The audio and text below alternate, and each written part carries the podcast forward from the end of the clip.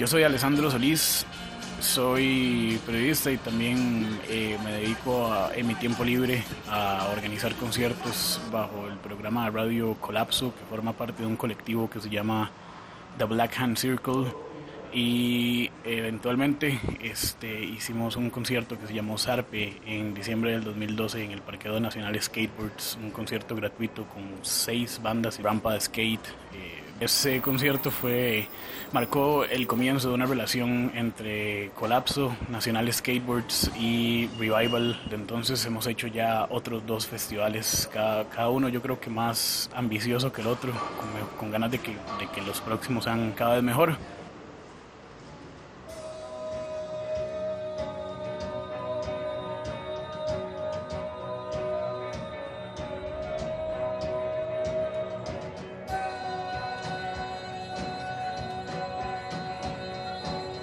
Nosotros nunca, nunca empezamos a hacer conciertos con la intención de, que fuera más o menos importante que alguna otra cosa acá, sino nada más era una necesidad que teníamos de, hacer actividades para ayudar a bandas que nos gustaban, a bandas de amigos, a bandas de gente desconocida eh, y hacer cosas chivas en un lugar, en lugares en los que podemos hacerlo. Básicamente lo que queremos es hacer fiestas, conciertos, actividades a las que nosotros nos gustaría ir.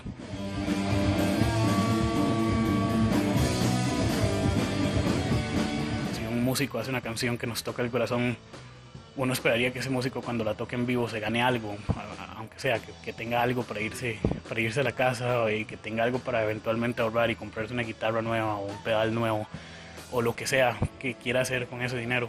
Eh, porque la música, como cualquier otra expresión artística, es, es un trabajo, es algo que, que lleva esfuerzo y que lleva que, tiene todo un proceso atrás del que nosotros los consumidores de arte ni siquiera nos percatamos, nada más nosotros le damos play a una canción, nos gusta o no y ya.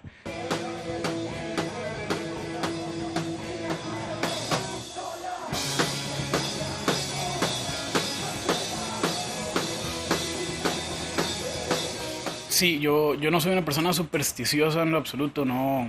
no, no, no creo como en dioses, ni en fantasmas, ni en buena suerte o mala suerte, ni en el destino, pero hay cosas que uno simplemente como que no, no puede explicar, porque cuando uno está haciendo un concierto que es al aire libre y es para todo público y, usted necesita que la gente llegue para que pague la entrada y para que consuma ahí, para que todo se pague y empieza a llover este, y después deja de llover y después vuelve a llover de nuevo, en la cabeza lo único que está pensando es cómo voy a hacer para solucionar esto.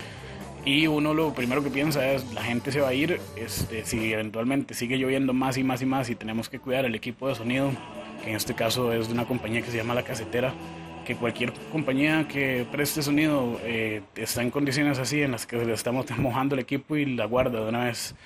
Y, y, uno se hace todos los peores posibles escenarios en la cabeza y eventualmente cuando se da cuenta que nadie se está yendo y que la gente no está reclamando su dinero y que todo el mundo está buscando más bien cómo taparse un poco la lluvia hasta que escampe de nuevo, va mojándose, viendo a bandas como Niño Coy o Color Noise y disfrutándolas sin poner atención a la lluvia.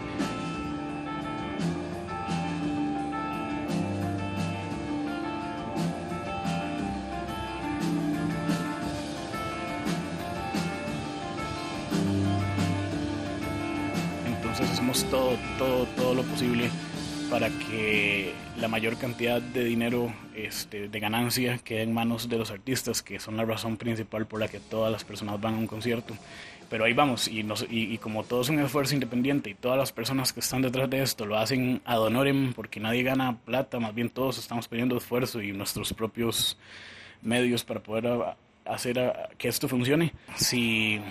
o sea, si logramos esto teniendo toda otra vida aparte para poder subsistir. Eh, entonces, bueno, esta vez cumplimos con el objetivo. En algún momento tuvimos muchísimo miedo de no lograrlo,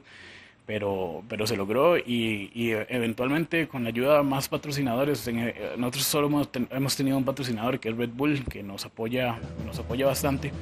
pero eventualmente si, si lográramos hacer más conciertos y conseguir más patrocinadores y conseguir más fondos de, de parte de empresas privadas que, que se benefician muchísimo cuando cuando tienen presencia en actividades como estas, no, no, no puedo ni siquiera imaginarme qué podríamos lograr si eventualmente pudiéramos dedicarnos a esto eh, con, con, la misma ética con la que lo hemos hecho hasta el momento.